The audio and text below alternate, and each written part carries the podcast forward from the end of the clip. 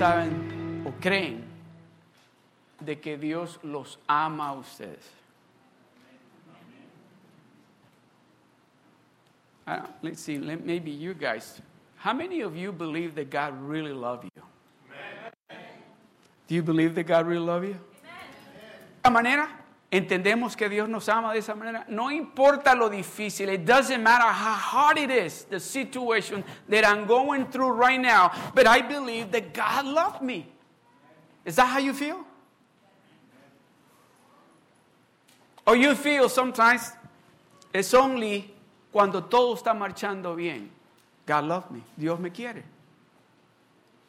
Pero cuando todo o tal vez unas cosas no están marchando de acuerdo como yo creo que tienen que estar marchando, ¿a dónde está Dios?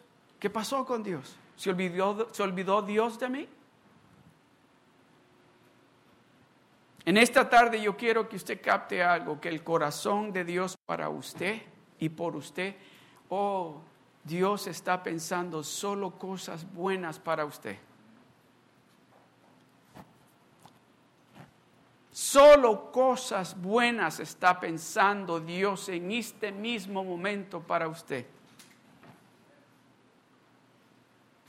Vamos a ir rapidito a la palabra de Dios y vamos a estar en el libro de Juan capítulo 10, el verso 10 y vamos a estar también en el libro de Oseas capítulo 4. Se puede marcar ya si quiere en el libro de Oseas el capítulo 4, pero vamos a iniciar con Juan capítulo 10 y vamos a leer el verso 10.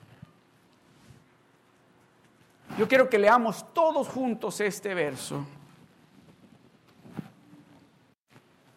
Todos juntos. Y luego se los voy a leer yo a ustedes. ¿Listos? Leámoslo todos.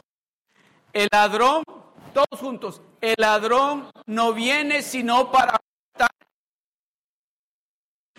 Yo he venido para que tengan vida y para que la tengan en abundancia. Ahora se lo voy a leer yo a ustedes. El ladrón no viene, sino para estar y destruir. Jesucristo dice, yo he venido para que tengan vida y vida para que la tengan en abundancia. Dos no tiene otra, otra cosa en su mente que hacer a los hijos de Dios más que matarnos, destruirnos y robarnos.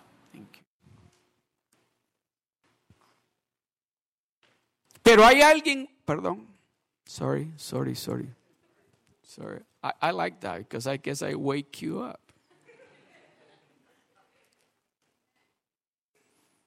Pero hay alguien que dice que Él vino para darnos algo que aún en el momento difícil Él quiere que nosotros experimentemos vida, gozo, paz. En el medio de la tormenta que experimentemos ese amor genuino de Él. En el medio de la dificultad. Pero hay un ladrón, dice. Ustedes saben quién es el ladrón, ¿verdad? ¿A quién se refiere? El ladrón no viene. Oiga bien, el ladrón no viene dice, ¿qué le robaré ahora? Oh, ya sé, me voy a quedar dormido en la cama de ellos. Ya sé, le voy a abrir la llave de, de la bañera y que se les llene de agua. O ya sé lo que voy a hacer. Les voy a llevar la leche que tienen en el refrigerador y les voy a llevar el pan y los huevos. No, mire lo que dice, el ladrón no viene sino para hurtar y matar y destruir. Usted sabe de que muchos de nosotros, muchos de nosotros que estamos aquí presentes este día, de una manera u otra le hemos abierto la puerta al enemigo y nos está robando. El pecado nos está robando la salud, nos está robando la unidad en el hogar, nos está robando nuestras finanzas, nos está robando nuestra unidad que hay en la casa. Y tal vez decimos, pero no, eso no tiene nada malo, que lo haga.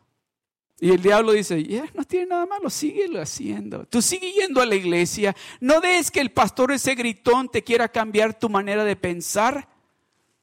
No, no permitas. Tú tienes que tener control de tu propia vida. Nadie tiene que estarte diciendo cómo tú tienes que vivir. Déjame la puerta abierta. Mira, no me la tienes que abrir del todo, déjamela abierta un poquito. ¿Está bien que mires películas de esas pornográficas? A nadie le estás haciendo ningún mal. Está bien que te tomes sus traguitos con tus amigos. ¿Qué de malo tiene eso? Déjame la puerta abierta, aunque sea un poquito, déjamela abierta. El ladrón dice, no viene sino para hurtar y matar y destruir. En el momento que le dejamos la puerta abierta un poquito, se va a meter. O nos va a robar, o nos va a matar, o nos va a destruir. Pero Jesucristo nos está diciendo, dice, mas yo, Jesucristo, yo he venido para que, nos está hablando nosotros. Dice, yo he venido para que tengan vida y para que la tengan en abundancia. ¿Cuántos quieren vida en abundancia?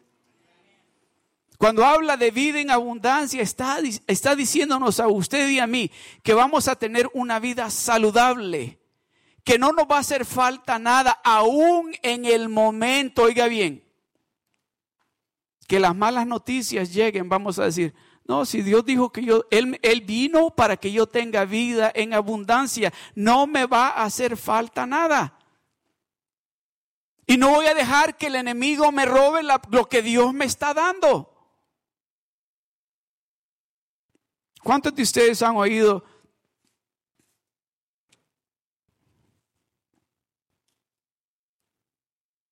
testimonios tal vez?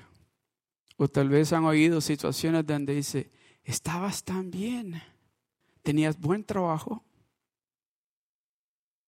tenías un carro nuevo, todo estaba, parecía que todo estaba bien, todo estaba bien. ¿Y qué hiciste? Me da vergüenza decirles lo que hice. Le abrí la puerta al diablo, se metió, me robó, me destruyó y me mató.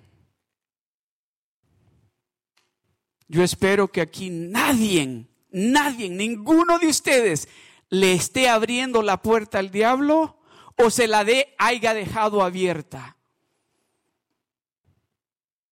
Yo me recuerdo que un día me vine para la iglesia y ya estaba en el 22, creo que llegando a la Beach Boulevard, y dije, ah, yo creo que dejé la puerta del garaje abierta.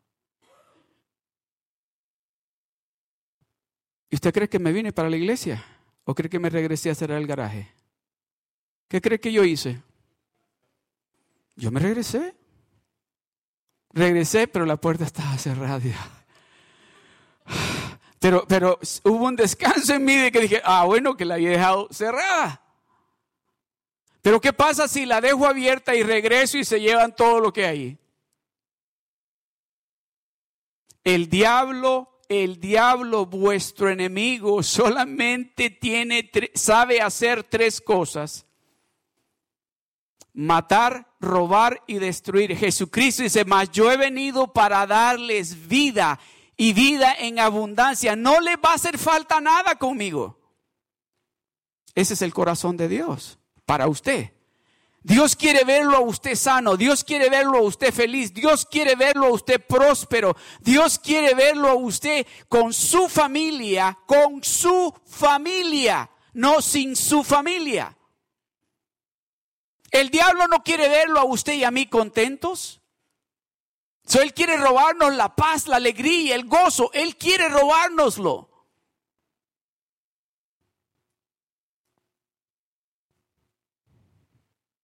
Pero el corazón de Dios para usted y para mí es que estemos en paz, que haya unidad en nuestro hogar, que haya salud en nuestra casa, que haya bendición tanto así que nuestras familias inmediatas van a llegar con nosotros y nos van a decir, um, can you tell me what you're doing? Because in my house things are not working out properly. Can you show me what you're doing? What is it that you are doing that we're in my house is not happening? Can you tell me what you're doing? That's exactly what God wants to happen in our life. Y eso es lo que Él está hablando. Yo he venido con ustedes para darle a darles a ustedes algo que va a sobreabundar para que ustedes también repartan.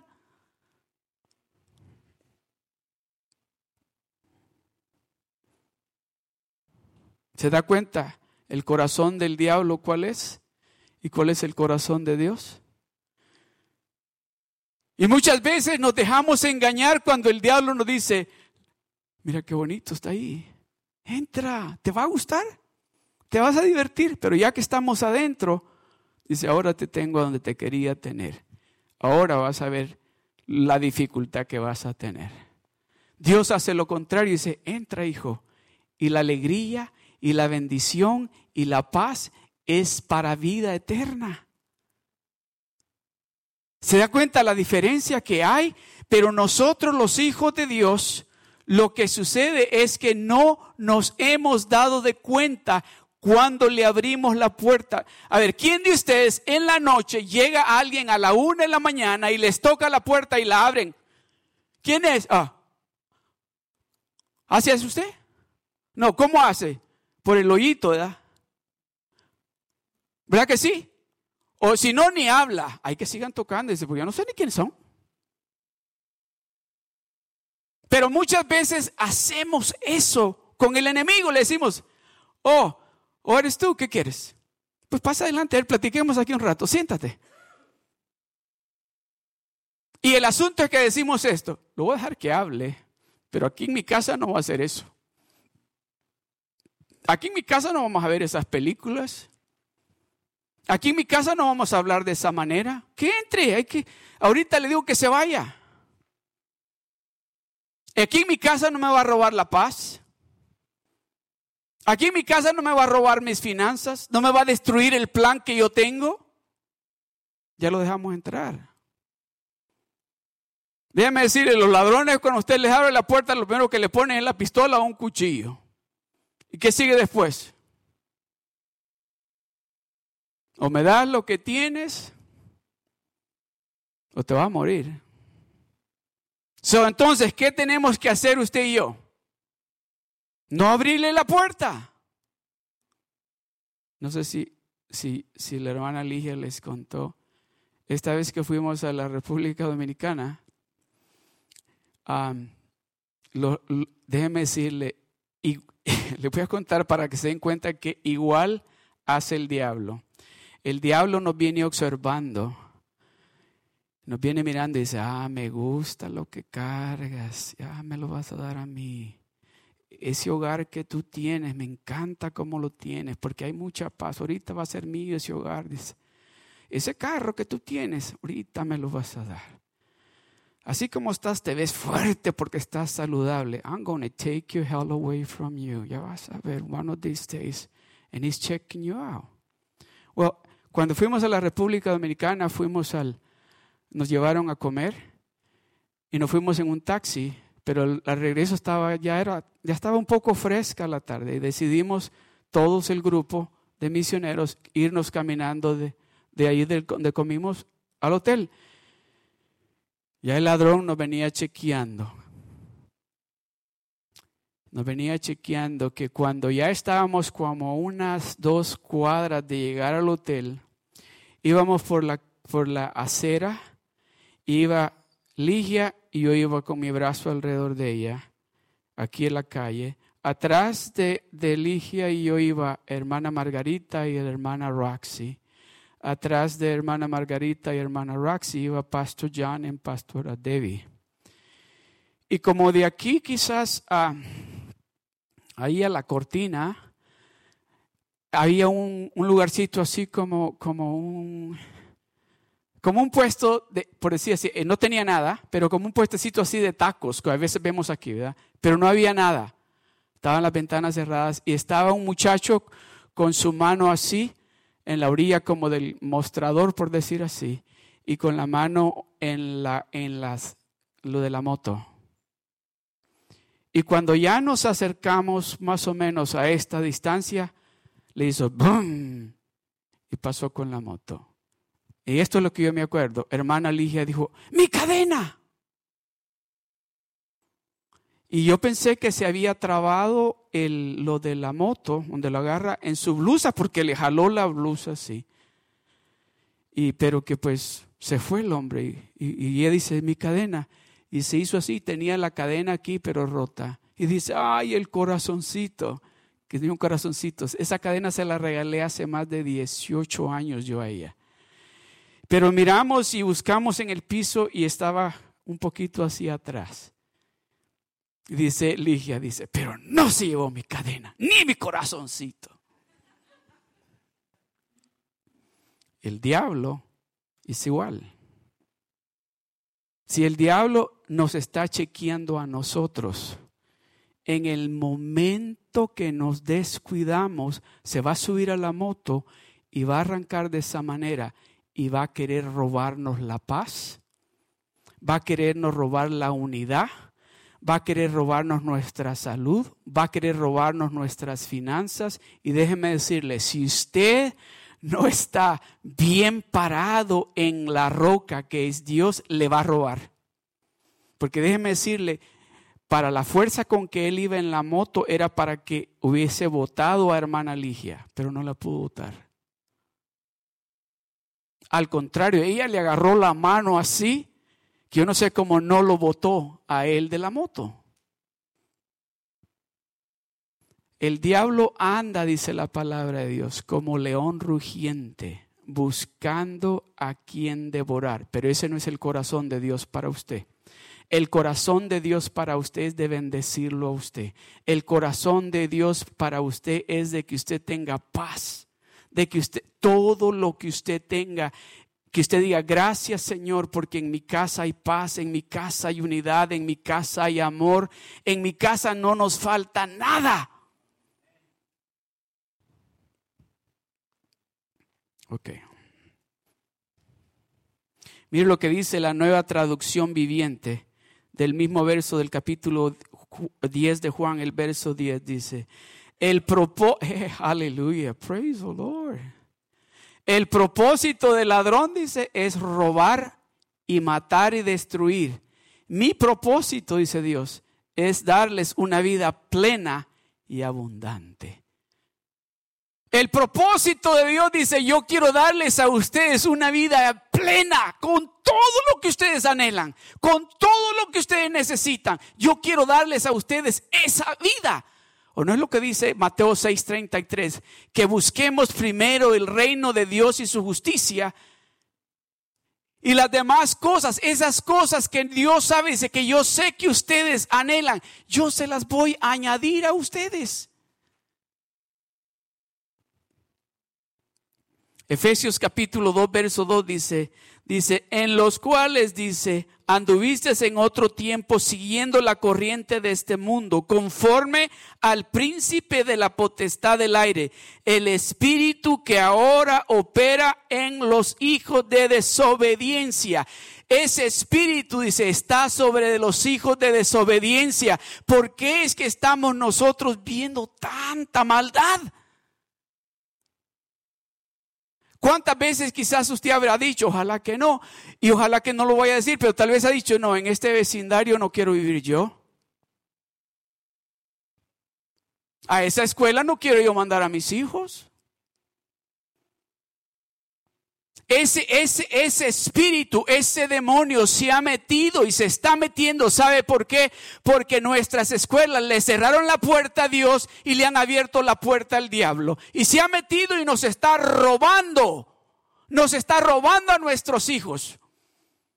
El Internet, mire cuánta pudrición se mira en el Internet y está destruyendo matrimonios, está destruyendo familias. Tanta pudrición que hay allí.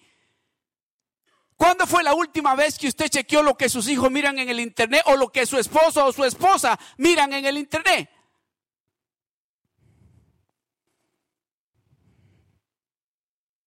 That was not part of my notes, by the way. Segunda de Corintios capítulo 4, verso 4 dice, esa es la, la nueva versión internacional, dice así, el Dios de este mundo ha cegado la mente de estos incrédulos para que no vean la luz del glorioso evangelio de Cristo, el cual es la imagen de Dios. Si entre la gente, en, cuanto más la gente continúe, continúe en su incredulidad, dice, el enemigo viene y, y, les mantiene la vista y los va cegando, que aunque miren el poder de Dios manifestarse en sus vidas, no creen que es Dios. El Dios de este mundo ha cegado la mente de estos incrédulos. Aquí no hay nadie incrédulo. Pero del mundo incrédulo que no quieren reconocer que hay un Dios, hay un Dios grande, un Dios que puede hacer lo imposible.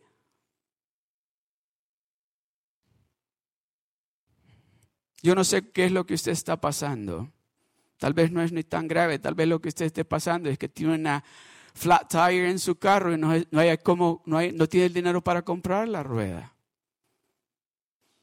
O tal vez lo que usted esté pasando es algo que tenga que ver, que es algo más difícil. ¿Usted cree que el, el, que tiene la rueda o el que no puede comprar la rueda no le importa a Dios? ¿O cree que tiene más valor el que está tal vez a punto de perder su casa para que Dios esté preocupado por él y no por el que tiene una rueda que no puede comprarla porque no sirve?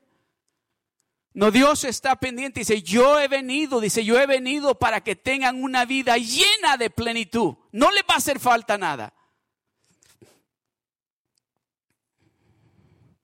Juan capítulo 3, versos 16 y 17 dice, porque de tal manera, ese es el corazón de Dios para usted y para mí, porque de tal manera amó Dios al mundo que ha dado a su Hijo unigénito, para que todo aquel que en él cree no se pierda, mas tenga vida eterna.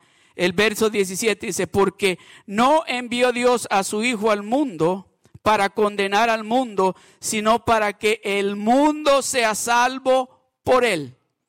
Ese es el corazón de Dios. Él quiere que todos, todo el mundo lleguemos al conocimiento de Él y que nos demos de cuenta, déjeme decirle, yo me, yo me imagino, yo veo a Dios en el cielo como a veces esos padres, esas madres que están en la noche y no saben dónde está su hijo o su hija. Y están llorando porque no saben, les habrá pasado algo. No sé de él o de ella por muchos días. ¿Dónde estará? ¿Qué estará haciendo? ¿Qué le habrán hecho? Dice, porque no envió Dios a su Hijo al mundo para condenar al mundo, sino para que el mundo sea salvo por Él, por Jesucristo. Colosenses capítulo 1, verso 3 dice la palabra de Dios. Esto, esta es otra versión. Dios nos rescató del poder de la oscuridad y nos hizo entrar al reino de su Hijo amado. Dios nos rescató del poder de la oscuridad, del poder del diablo. De allí nos rescató y nos hizo entrar al reino de su Hijo amado. Ese es el amor de Dios por usted y por mí. Primera de Juan capítulo 3 verso 8 dice, el que practica el pecado, ¿qué dice? Todos juntos, el que practica el pecado es del Porque el diablo peca desde el principio.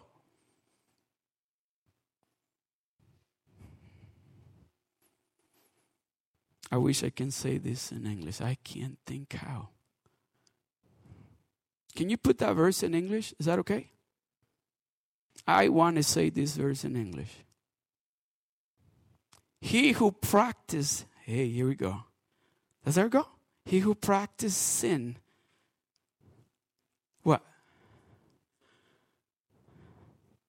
That's okay. You don't need to put it on. That's fine. Just, just that's fine. Pero el que practica el pecado es del diablo. Aquí no hay nadie que sea del diablo. Amén. No hay nadie que sea del diablo en esta casa del Señor. Nadie. He who sinned is of the devil, for the, for the devil has sinned from the beginning. For this purpose, the Son of God was manifested that he might destroy the works of the devil. Por esa razón dice, el Hijo de Dios fue manifestado para destruir, dice, las obras del diablo. Aleluya. Gloria a Dios. Can you put it back in Spanish? Sorry. El que practica el pecado es del diablo, porque el diablo peca desde el principio. Para esto apareció el Hijo de Dios, Jesucristo, para deshacer o destruir las obras del diablo. Se acabó, dijo Dios. Ya no más.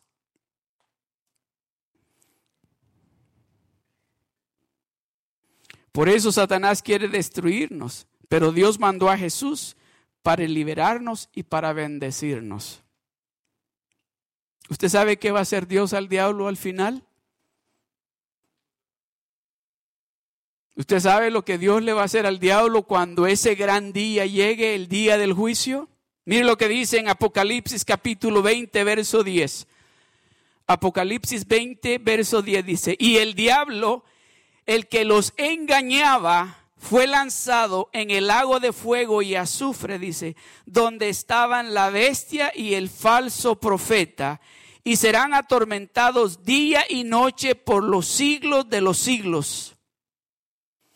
Pero Satanás quiere llevarse a cuantas personas pueda llevarse con él. Pero depende de usted y de mi persona de que ninguno de nuestra familia va a terminar ahí. Por eso es importante de que usted y yo le creamos a Dios lo que Él nos está diciendo y que nos demos de cuenta que Él quiere darnos a nosotros vida y en abundancia. Que ya no le dejemos la puerta abierta al enemigo, ni siquiera un poquito, ni aún con la cadena esa que ponemos ahí ni de esa manera le abramos la puerta al diablo. Si mete los dedos, agárrele los dedos con la puerta. Si mete el pie, quiebrele el pie con la puerta.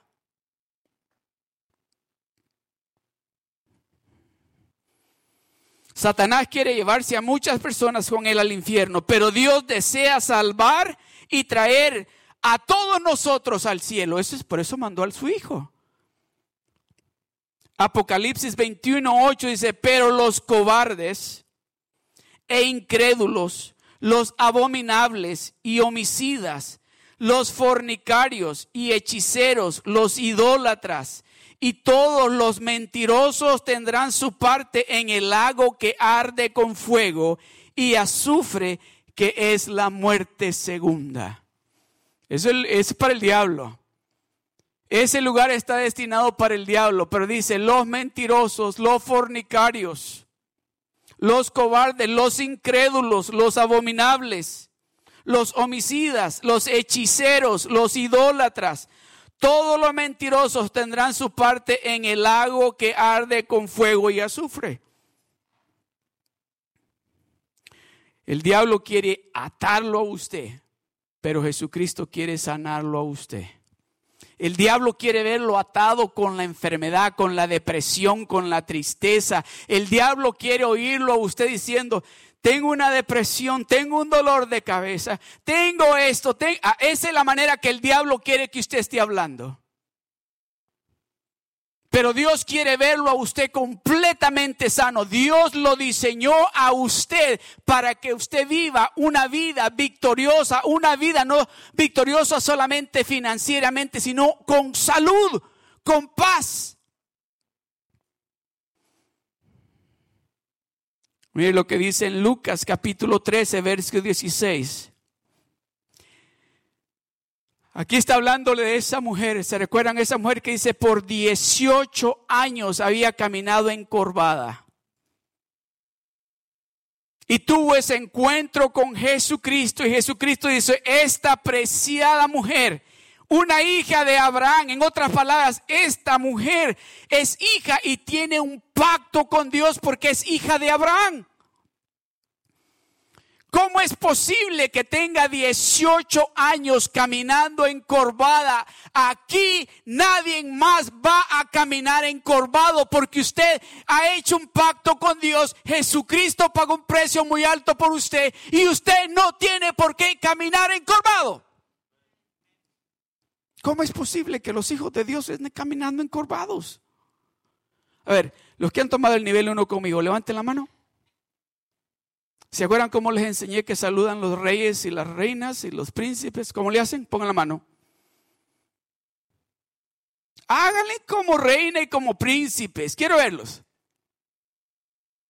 Así ve. Así. Usted es una hija y un hijo de un rey.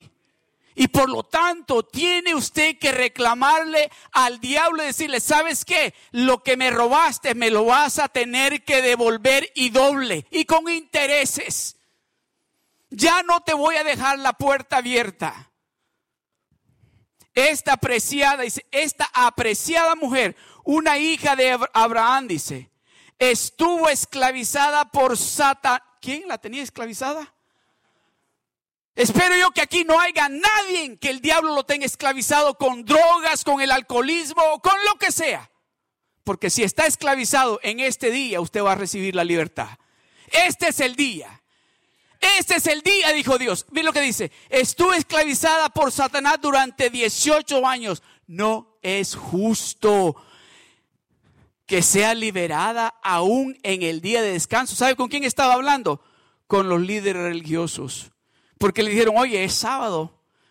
El sábado no hacemos nada. El sábado es para estar descansando y, dedicándoselo a Dios. El sábado no hacemos nada. Le dice, espérense, es una hija de Dios. Es una hija de Abraham. Tiene pacto con Dios. Si a usted, y todavía le dijo, ¿y qué, ¿y qué hacen ustedes cuando tienen el burro por ahí amarrado y tiene sed? ¿No van y lo desatan para que tome agua? Cuanto más a una hija de Abraham que tiene pacto con Dios. Cuanto más para usted que usted es un hijo y una hija de Dios. En este día hay liberación, dice el Señor. En este día usted recibe sanidad. En este día usted va a dejar de caminar encorvado, tal vez no físicamente, pero espiritualmente ha estado caminando como que con vergüenza. No, levante su rostro. Usted es una hija de Dios. Usted es un hijo de Dios. Camine como lo que es. Usted es una hija y un hijo de Dios. Dios quiere liberarte de deudas y presión financiera y quiere prosperarte. Deuteronomio 28, 12 dice, palabra de Dios, esa es otra versión. El Señor te abrirá sus riquezas y el cielo para enviarle lluvia a tu tierra en el momento preciso y bendecirá todo lo que hagas. ¿Cuántos quieren que Dios bendiga todo lo que hagan? Es una promesa. Esa es una promesa. Eso, esa es la abundancia que Él está diciendo que viene y que ha venido para traernos. ¿Cuántos de ustedes alguna vez han dicho, ah, no lo puedo creer, acabo de salir de esa deuda y ah, otra yo no sé cómo voy a hacer. Dice, no, espérate. El Señor te abrirá sus riquezas y el cielo para enviarle lluvia a tu tierra en el momento preciso. En el momento que tú necesites que Dios mande la bendición, dice, ahí la va a mandar. En el momento. Y lo dice, y bendeciré todo lo que hagas Bendeciré todo lo que hagas. Tendrás dinero para prestarles a muchas naciones, pero tú no vas a andar pidiendo prestado. Tú no vas a andar pidiendo prestado. Alguien me dijo hace un tiempo atrás, es que ustedes ahí en esa iglesia solo hablan de eso de prosperidad y de prosperidad. Yo no. Dios les habla. Yo estoy repitiendo lo que dice Dios. ¿O no dice él así? Que el diablo vino a robar, a matar y a destruir. Pero dice, yo he venido para que tengan vida y vida en abundancia. ¿O esa abundancia nada más es espiritual? No, esa abundancia que dice que Él quiere traernos a nosotros, a sus hijos, ¿sabe por qué es? Porque Él quiere que nuestras familias miren en nosotros algo que ellos no tienen y que tengan que ser motivados a preguntarnos, ¿qué es lo que ustedes están haciendo? Si tú no trabajas solo tu esposo o tú no trabajas solo tu esposa, ¿cómo le están haciendo?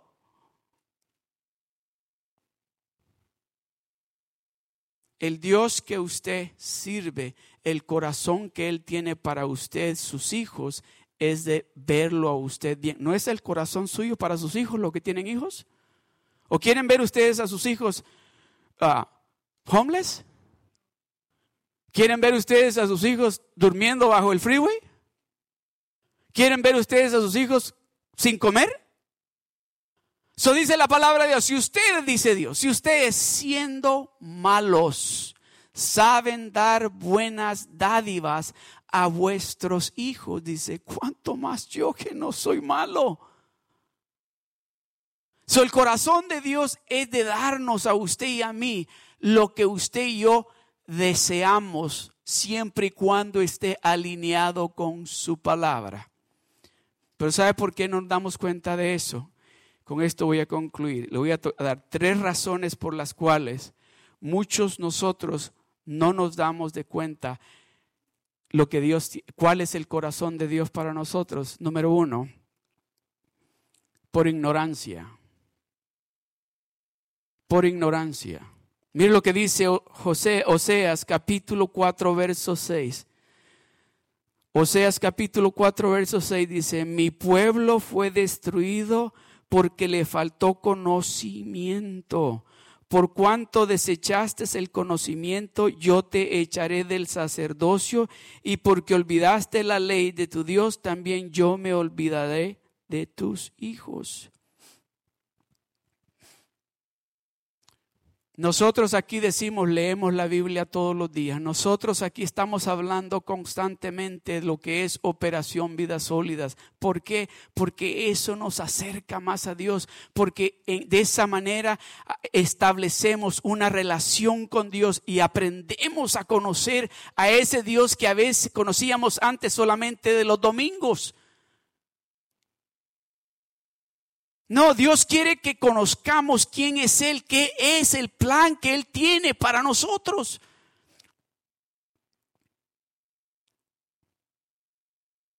Mi pueblo fue destruido porque le faltó conocimiento. ¿De quién?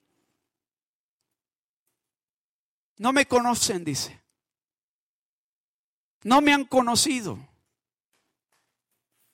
Por cuanto desecharon, dice, desecharon el conocimiento yo te, ¿sabe qué es lo que está diciendo? No quisieron pasar tiempo conmigo, no quisieron establecer una relación conmigo. Yo me recuerdo en el año 1999.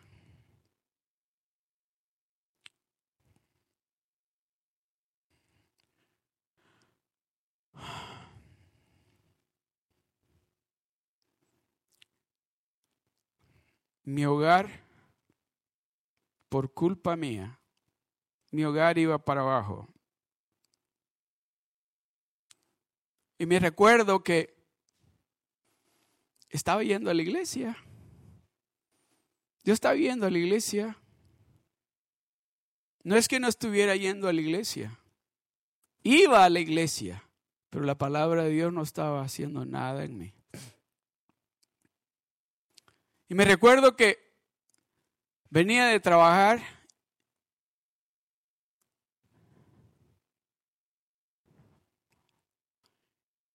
venía en el Freeway 5 y me recuerdo que empecé a llorar. Y le dije a Dios así, si tú no haces algo, y no le dije conmigo, sino le dije, si tú no haces algo con mi matrimonio, esto se acabó. Y me salí del freeway, a la orilla. Me salí del carro, alcé mis manos al cielo y empecé a hablar con Dios. La gente pasaba y me pitaban y yo estoy en el freeway, así. If you don't do something with my family, this family is over. And God said this to me humble yourself. I remember saying, What? Just humble yourself. And I humble myself. I remember que llegué a la casa ese día y llegué, ah. Ese día Dios empezó a cambiar. Porque como a la semana de eso, me recuerdo que llegué a la casa y mi hija Marisela estaba, no se había casado todavía y me dijo esto, papi, ¿sabes qué? Por primera vez en a long time that I don't have fear when you get home. Ah. Papi me dijo, ¿sabes qué? Por primera vez que no tengo temor cuando tú llegas a la casa. Cuando Dios dijo, te humillas, me humillé, empecé a someterme a la voluntad de Dios y empecé a ver que el corazón de Dios para mí, mi familia, era esto. Dios quería vernos en paz, Dios quería vernos bendecidos, Dios quería vernos con salud, Dios quería vernos alegres. El diablo me estaba destruyendo mi vida y mi familia.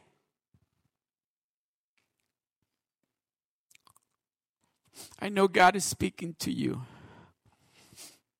God is speaking to you. Listen to what He's telling you. Porque lo que Dios tiene para usted, el enemigo quiere interferir con eso. El enemigo quiere robarle algo que ya está planeado para usted. Por cuanto dice, desechaste el conocimiento, yo te echaré del sacerdocio, por porque olvidaste la ley de tu Dios, también yo me olvidaré de tus hijos. Algunas personas son obedientes en una área de su vida, mientras que en otra completamente ignoran la corrección de Dios. No, Dios quiere la obediencia al 100% porque Él quiere darle a usted lo que le corresponde a usted. Debemos humillarnos ante el Señor. Debemos arrepentirnos, pedirle perdón a Dios por lo que estamos haciendo o hemos hecho mal. Debemos ser obedientes en todas las áreas para que la bendición que Dios tiene para nosotros no solamente cambie nuestra situación y nuestra vida, sino la de nuestras familias. Número dos, la incredulidad. La incredulidad. Romanos capítulo 5, verso 1 y 2 dice, justificados pues por la fe tenemos paz para con Dios por medio de nuestro Señor Jesucristo, porque también tenemos entrada por la fe a esta gracia en la cual estamos firmes y nos gloriamos en la esperanza de la gloria de Dios.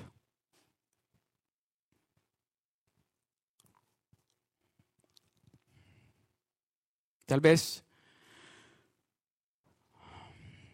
a tal vez está pensando, hmm, ya hace ratos que vengo escuchando que Cristo viene pronto.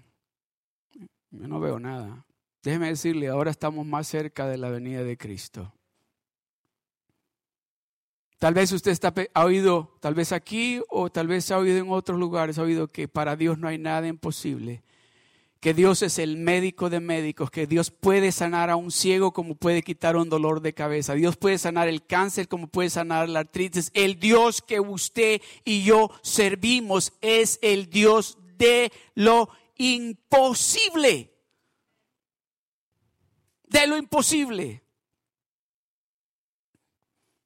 Hebreos capítulo 4, verso 2 dice, porque también nos, a nosotros se nos ha anunciado la buena nueva como a ellos, pero no les aprovechó el oír la palabra por no oír acompañada de fe en los que oyeron.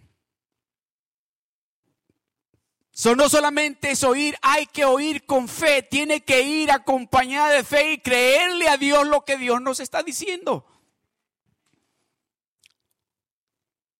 Creerle a Dios de que ese matrimonio va a ser restaurado porque ese matrimonio lo unió Dios. Y el diablo no va a meter sus manos sucias en ese matrimonio.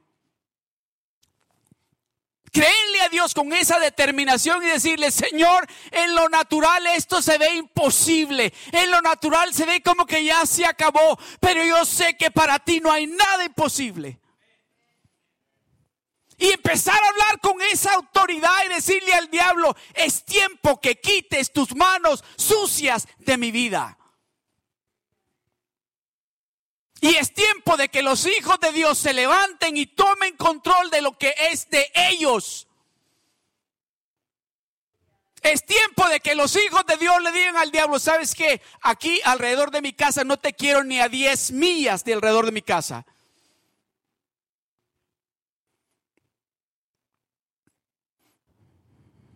Mateo 17, del verso 19 al 20 dice, Viniendo entonces los discípulos a Jesús aparte dijeron, ¿por qué nosotros no pudimos echarle fuera? Jesús les dijo, por vuestra poca fe. Oh, yo declaro en el nombre de Jesús de que aquí se van a levantar mujeres de Dios y hombres de Dios, jóvenes de Dios, con tanta fe que no van a necesitar las personas venir que oremos por ellos aquí. Ustedes van a orar por ellos. Y se van a sanar.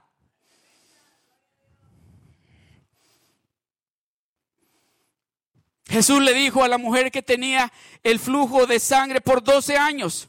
Y él le dijo, hija, tu fe te ha salvado. Ven paz, hija. Tu fe te ha salvado. Ven paz.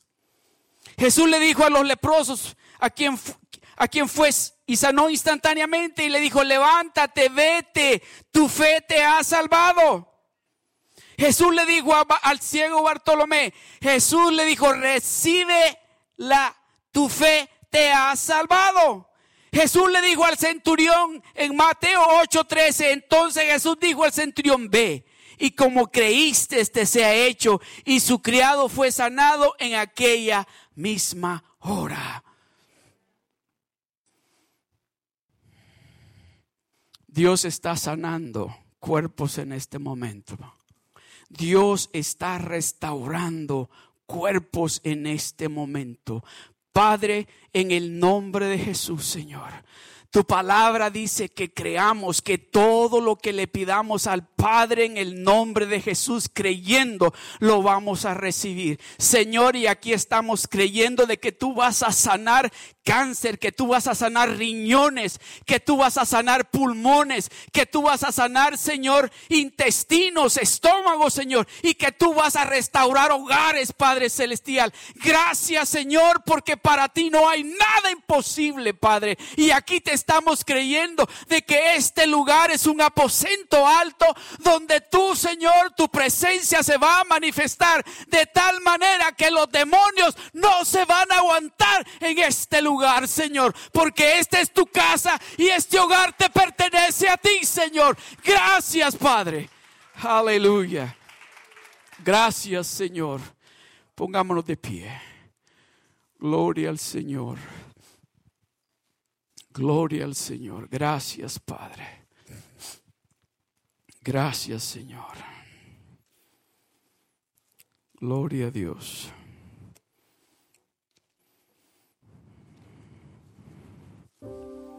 Gloria a Dios. Dios no quiere que sigamos ignorantes. Dios no quiere que sigamos siendo incrédulos. Y Dios no quiere que sigamos siendo desobedientes. Si Dios le ha hablado al respecto de la obediencia, sea obediente. Si Dios le ha indicado que crea en Él, que no sea incrédulo, confíe en Dios. Si Dios le está diciendo que tiene que pasar más tiempo con Él para conocerlo a Él, hágalo. Porque el resultado va a ser maravilloso para usted. Si en alguna de esas áreas usted necesita oración, yo quiero orar por usted. Si usted necesita acercarse más a Dios, alce su mano ahí donde usted está. Yo quiero orar por usted. Si usted, usted está sintiendo que ha sido desobediente a lo que Dios le ha estado diciendo, alce su mano. Yo quiero orar por usted. Si hay incredulidad en su vida por el motivo o la razón que sea, yo quiero orar por usted. Ahí donde usted está, alce su mano. Yo quiero orar por usted. Aleluya. Gracias, Señor. Gracias, Padre. Gracias, Señor. Gracias, Padre. Gracias, Señor. Usted no se va a ir de este lugar como llegó. Usted no se va a ir de este lugar como usted llegó. Este es el día, dice Dios. Donde le vamos a cerrar la puerta al enemigo y no se la vamos a volver a abrir. Este es el día donde le decimos al ladrón que tiene que devolvernos todo lo que nos ha robado. Padre, te doy gracias. Te doy gracias, Señor. Yo quiero que repitan todos conmigo, especialmente los que levantaron sus manos. Padre, te doy gracias. Gracias, Señor, por esta nueva oportunidad que tú me estás dando. Quiero conocerte Quiero acercarme más a ti. Quiero establecer una relación para caminar contigo, consultar contigo, sin importar lo que sea, Señor. Padre, que mi desobediencia se convierta en obediencia al empezar a establecer esa relación contigo. Quiero creer en ti, quiero confiar en ti ya no quiero ser incrédulo. Quiero depender de ti. Porque tú eres ese único y verdadero Dios. En el nombre de Jesús te doy las gracias. Amén. Así como están, así ese mismo sentir. Si hay alguien aquí que quisiera